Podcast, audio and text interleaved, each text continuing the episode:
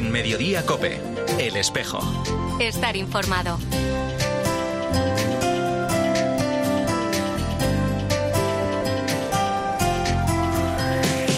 La una y 33 minutos, ¿qué tal? Bienvenidos al tiempo del espejo en Mediodía Cope en este 12 de mayo. A esta hora, como cada viernes, te cuento la actualidad de la Iglesia de Madrid. El saludo de Mario Alcudia. Que la celebración de la Pascua del Enfermo sea el impulso de hacer concreta la resurrección de Jesús, la presencia de Jesús resucitado y el espíritu del resucitado que Él nos envía y que lo hagamos cuidando. Eso es lo que hacía Jesús.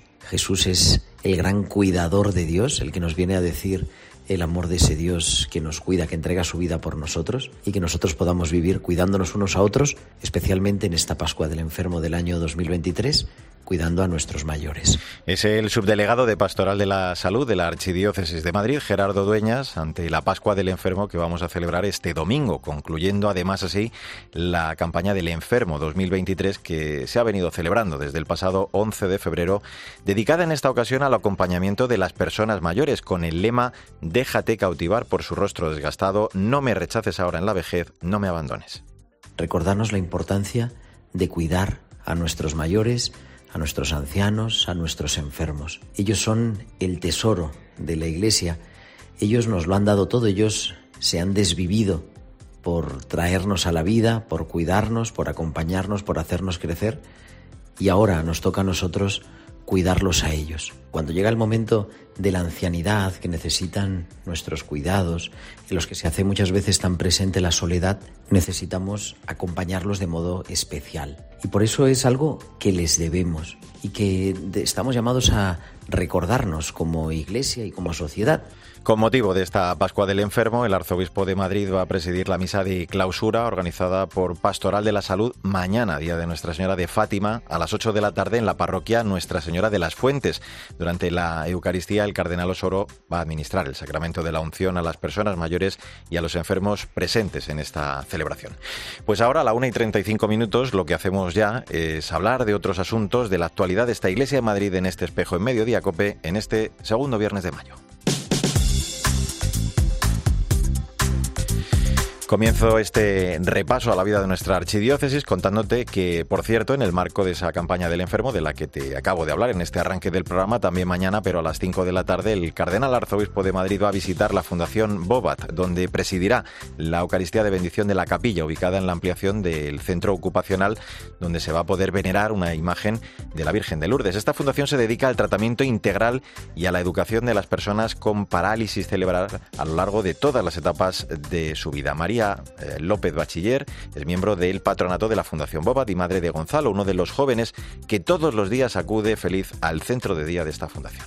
Es maravilloso ver cómo ha actuado la Virgen María, porque hoy estos jóvenes tienen un nuevo centro de día que tanto necesitaban para su tratamiento, su formación y su asistencia a diario. Un centro que acogerá a más de 80 personas con discapacidad severa para que logren su máxima autonomía. Y en este nuevo centro, la Virgen ha querido estar permanentemente presente, para lo que ha inspirado la creación de una capilla donde niños, jóvenes y familias de la Fundación Bobat puedan acercarse a Jesús a diario para cultivar esta parte espiritual que todos los hombres tenemos y que tan olvidada se encuentra en la sociedad actual. Por otro lado, también mañana, festividad litúrgica de Nuestra Señora de Fátima, el cardenal Osoro va a presidir a la una de la tarde una Eucaristía en la Catedral de la Almudena, organizada por los Heraldos del Evangelio, animada por su coro, todo ello en el aniversario de la primera aparición de la Virgen a los tres pastorcillos. Más asuntos, también en la agenda de mañana sábado, la Hermandad de la Borriquita de Madrid ha convocado un acto único y sin precedentes en la historia de la Hermandad, el rezo de un rosario peregrino de la Aurora, con motivo del Año Santo, que se está celebrando en honor al patrón de Madrid. La oración va a dar comienzo a las 9 de la mañana con la salida desde su sede canónica, la parroquia de San Ildefonso y los Santos Niños Justo y Pastor. Te cuento también que después del pregón del sábado pasado, la Real Ilustre Hermandad de Nuestra Señora del Rocío de Madrid, con sede en la parroquia de San Millán y San Cayetano, continúa celebrando sus actos como preparación a su próxima salida romera hacia el santuario de Almonte. Mañana a las 10 de la mañana, el cardenal Osoro presidirá la Eucaristía con la que comenzarán su salida rociera por Madrid. Van a pasar por la casa de campo donde disfrutarán de una jornada de convivencia. Y vamos con más noticias. El cardenal Osoro inauguraba esta semana las nuevas instalaciones de la Facultad de Enfermería y Fisioterapia Salus Infirmorum, centro adscrito a la Universidad Pontificia de Salamanca. La rectora, Miriam Cortés, subrayaba el compromiso con la vocación de servicio que alienta la labor diaria de esta facultad. No solo se les da una formación necesaria para que sean verdaderos profesionales con una excelente formación profesional, sino para que humanicen precisamente con el trato que dispensen a quienes van a cuidar en el futuro y, como digo, bueno, pues consigan esa humanización tan necesaria del delicado ámbito de la salud de las personas. Te cuento además que la Catedral de la Almudena ha acogido esta semana una Eucaristía presidida por el Arzobispo de Madrid, organizada por Caritas Diocesana de Madrid, partiendo de la premisa La Iglesia vive de la Eucaristía y que, como decían desde la entidad, servía para dar gracias a Dios por la generosa labor de acogida y acompañamiento que se realiza en favor de tantas personas que sirven en esta entidad. Nos lo recuerda el contenido de esa homilía, lo principal de lo que decía el cardenal Osoro, la secretaria general de Caritas Madrid, Pilar Algarate. El arzobispo comenzó su homilía definiendo y poniendo en valor la acción social de Caritas Diocesana de Madrid como personas dedicadas al mandato que nos dio Jesús a los discípulos, que amásemos a cada uno de nosotros y nos preocupásemos de llevar ese amor a las otras personas, especialmente a las personas más necesitadas. En esa entrega, Osoro destacó la importancia de extender el amor a todas las personas que llegan de fuera, vengan de donde vengan, sean quienes sean, y que no olvidemos que nosotros también fuimos migrantes. Y un apunte más, la Basílica Santuario de Santa Gema de los Padres Pasionistas conmemora este domingo la festividad litúrgica de su titular. Como preparación durante estos días está celebrando la novena a las 8 de la tarde que concluye este viernes. Mañana y pasado, día de la fiesta, el templo va a permanecer abierto desde las 7 de la mañana hasta las 10 de la noche, con misa incluso el domingo a las 2 de la tarde. Durante las dos jornadas, a lo largo de todo el día, se va a dar a besar la reliquia de la Santa. Bueno, pues así hemos llegado a la 1 y 40 minutos. Enseguida vamos a hablar con uno de los 50 sacerdotes que el miércoles, en la festividad de San Juan de Ávila, celebraban sus bodas de oro y plata sacerdotales. Enseguida le saludamos, saludamos a uno de ellos que cumplía 50 años como presbítero aquí, en este espejo de Madrid, en Mediodía Cope. En Mediodía Cope, el espejo. Estar informado.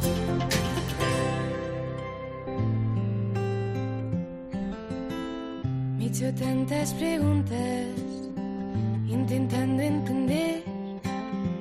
Me he lanzado a buscarte sin saberte ver. La una y 42 minutos, soy Mario Alcudia, gracias por eh, seguir con nosotros en este espejo de Madrid, en Mediodía Cope, en este viernes 12 de mayo.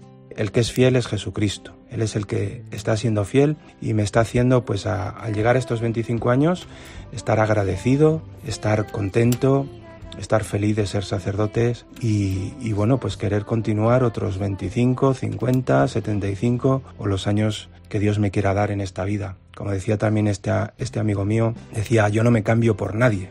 Pues yo también quisiera decir lo mismo, ¿no? Después de ese sacerdote, pues a qué más puedo aspirar en la vida, ¿no? No hay nada ya a lo que pueda aspirar mayor, así que pues yo también estoy contento y no me cambio por nadie. Pues estabas escuchando al párroco de San Antonio de la Florida, Juan Luis Rascón, uno de los 50 sacerdotes que el miércoles, en la festividad de San Juan de Ávila, hablaba en nombre de los 26 sacerdotes que este 2023 celebran sus 25 años de ministerio sacerdotal. Junto a ellos también estaban otros 24 presbíteros que este año cumplen sus bodas de oro sacerdotales. Fíjate, 50 años desde que atendieron la llamada del Señor y decidieron entregarle su vida por completo. Bueno, pues entre ellos, en este último grupo estaba nuestro invitado, Juan Francisco Garbía, el párroco de Nuestra Señora de las Delicias, nacido hace 74 años en la localidad de Casarrubuelos. Francisco, felicidades, ¿cómo estás? Muchas gracias, estoy muy bien, estupendamente. encantado de saludarte. Y son 50 años desde la ordenación. Eh, en concreto va a ser justo dentro de, nueve días, el 20 de mayo va, a cumplirse exactamente. Exactamente. Mm. Eh, hablaba eh, Juan Luis de esa humildad, ¿no? En ese deseo de servir fiel al Señor. Y tú además creo que, que lo tenías muy claro desde pequeño, ¿no? El que quería ser sacerdote. Pues sí, la primera intuición la tuve como a los cuatro o cinco años cuando me preguntaban qué vas a ser de mayor y yo desde el principio dije pues cura y todavía no sé por qué. Eh, Pero eso yo creo que es una intuición que Dios me ha puesto en la vida. Mm. Y yo me he dejado creer y punto. Qué bueno. Un sí para, para toda la vida, eh, plenamente humana, dichosa, de, gastarse además amando. Eh, por viendo un poquito tu trayectoria, Nuestra Señora del Rosario, San Alfonso Ligorio, Nuestra Señora de la Misericordia en Vallecas y, bueno, desde 2006 eh, en Delicias. Estos han sido tus destinos en esa actividad pastoral, pero a todo ello hay que sumar un tiempo en Hermandades del Trabajo, superior del seminario con el Cardenal Taranco, secretario de la Vicaría de Vallecas. Me imagino que se amontonan los recuerdos, ¿no? Sobre todo por esas circunstancias, digo, particulares y, y las personas, ¿no? Que has ido conociendo en cada sitio. Pues sí, se quedan grabadas experiencias hondas, experiencias más eh, divertidas, experiencias de, de vida y, y, experiencias de personas, porque te queda de cada sitio algunas personas significativas. Mm.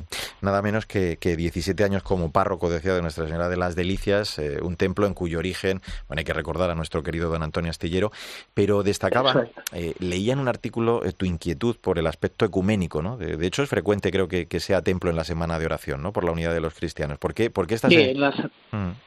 en la semana de oración tenemos un consejo ecuménico de coros, se llena el templo, unas 500 personas de todo Madrid, y de diferentes confesiones cristianas.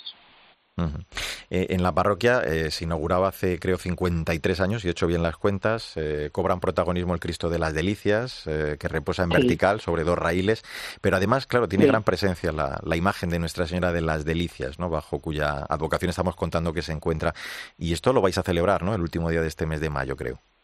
Sí, lo celebraremos. Siempre celebramos la fiesta litúrgica el día 31, el día de la visitación y eh, este año, el último domingo, celebraremos lo que llamamos la fiesta parroquial, con una comida fraterna y con un poco de, de pasar el rato de convivencia y la misa, como es lógico, es el centro de la vida parroquial de las doce y media, que será lo importante. Juan Francisco, las, parroquias, los barrios van cambiando, eh, el envejecimiento también poco a poco, ¿no? Va creciendo la población inmigrante. Eh, hay, creo, presencia de, varios movimientos, de realidades eclesiales. Eh, ¿Qué foto, como párroco, nos harías, así grosso modo, de, cómo son los fieles de tu parroquia? Bueno, pues son mayoritariamente personas bastante mayores. Hay que darse cuenta de que el sostenimiento económico de la parroquia, en el noventa y tantos por ciento, es de las personas mayores de 70 años. Eso ya dice pues el, la comunidad que tenemos, una comunidad de muchas personas mayores. También es verdad que es un poco de paso, porque está muy bien comunicada y vienen de otros lugares a la parroquia y luego pues tiene una fuerte presencia también, yo creo, de, de inmigrantes, de personas de las de latinas, de, de las eh, naciones americanas, centroamericanas y sudamericanas. Eh, eh, estamos hablando de, esos 50 años de, entrega por completo al Señor, a, la Iglesia. La verdad que es una tarea no exenta de valor, además, en estos tiempos en los que tantas dificultades no existen para anunciar al, Señor. Eh, ¿Con qué te quedas de ese acto, de, cómo lo viviste junto a esos otros 49 hermanos sacerdotes?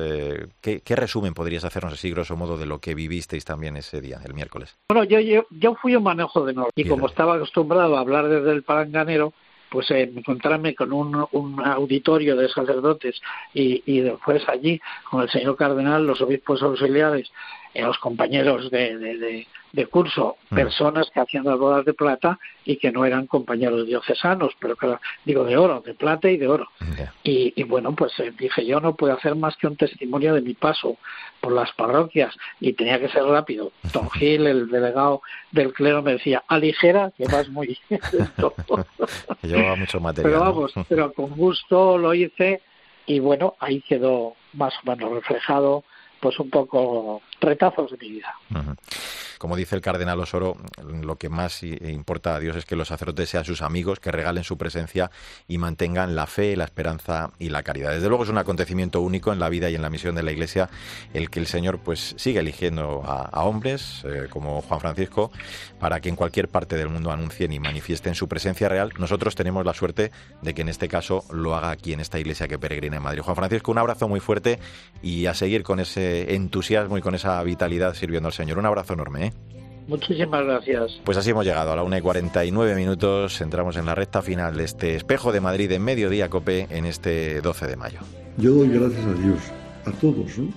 al pueblo de Madrid, por la acogida que ha tenido este año santo, a las autoridades también por todo lo que han colaborado en que este año santo tuviese una significación especial para Madrid, a todos los que han venido de visita, que han encontrado acogida aquí entre nosotros y sobre todo han encontrado una manera de vivir, de estar en el mundo, de comprometernos en la vida, que es la que nos enseña San Isidro Labrador, un hombre del pueblo, trabajador, sencillo, padre de familia, esposo, que nos ha enseñado los valores más fundamentales que tiene que tener un ser humano para caminar según Jesucristo es el cardenal Carlos Osoro ante la clausura el próximo lunes, en su festividad del Año Santo que estamos celebrando, que hemos celebrado con motivo del cuarto centenario de la canonización de San Isidro.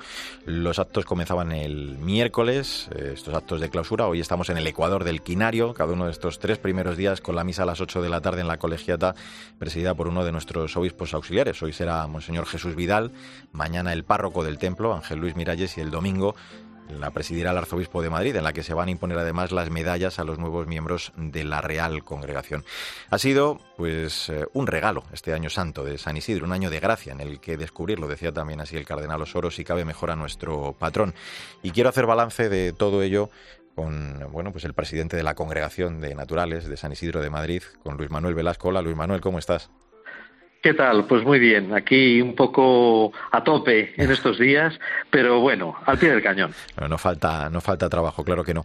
Ha sido un año lleno de, celebraciones, eh, no sé ¿qué, balance puedes hacer. Yo desde luego creo que, que, si podemos dejar un resumen es que nos ha permitido lo que se habíamos propuesto, ¿no? El acrecentar la fe, la esperanza y la caridad gracias a nuestro patrón, ¿no? Yo creo que ese podría ser un buen titular.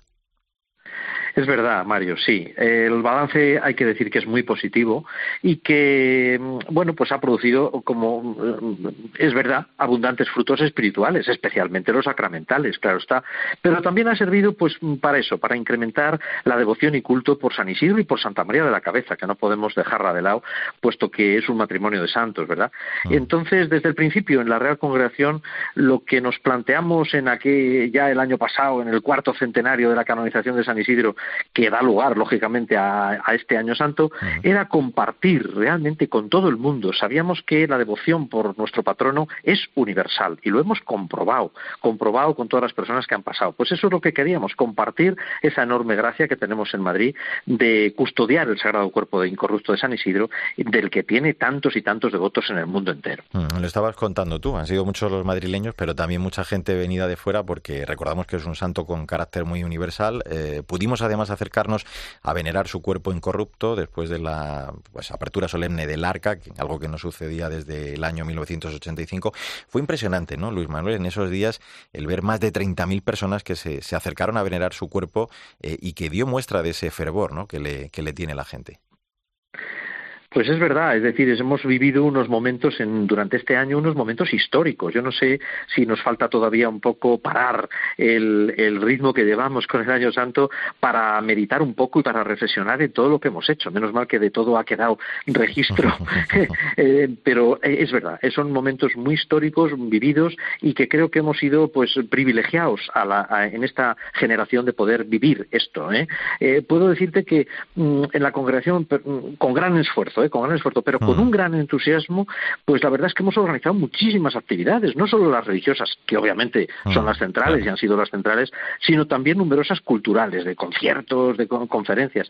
Y ya hemos superado, ya hemos superado las 210.000 personas peregrinos que han pasado por el, por el cuerpo de, San Isidro, o sea, por lo que es el camarín, sepulcral del santo. ¿eh? Hemos atendido también a más de 500 grupos de peregrinos que han venido. ¿eh? y de ellos, de estos 500 grupos, pues a 300 grupos, más de 300 grupos, les hemos guiado en una ruta Isidrín. O sea, yo creo que ha sido un gran esfuerzo, pero con, como digo, con un entusiasmo excepcional por ser conscientes de estar viviendo unos momentos pues que, no vamos a volver a vivir. Mm.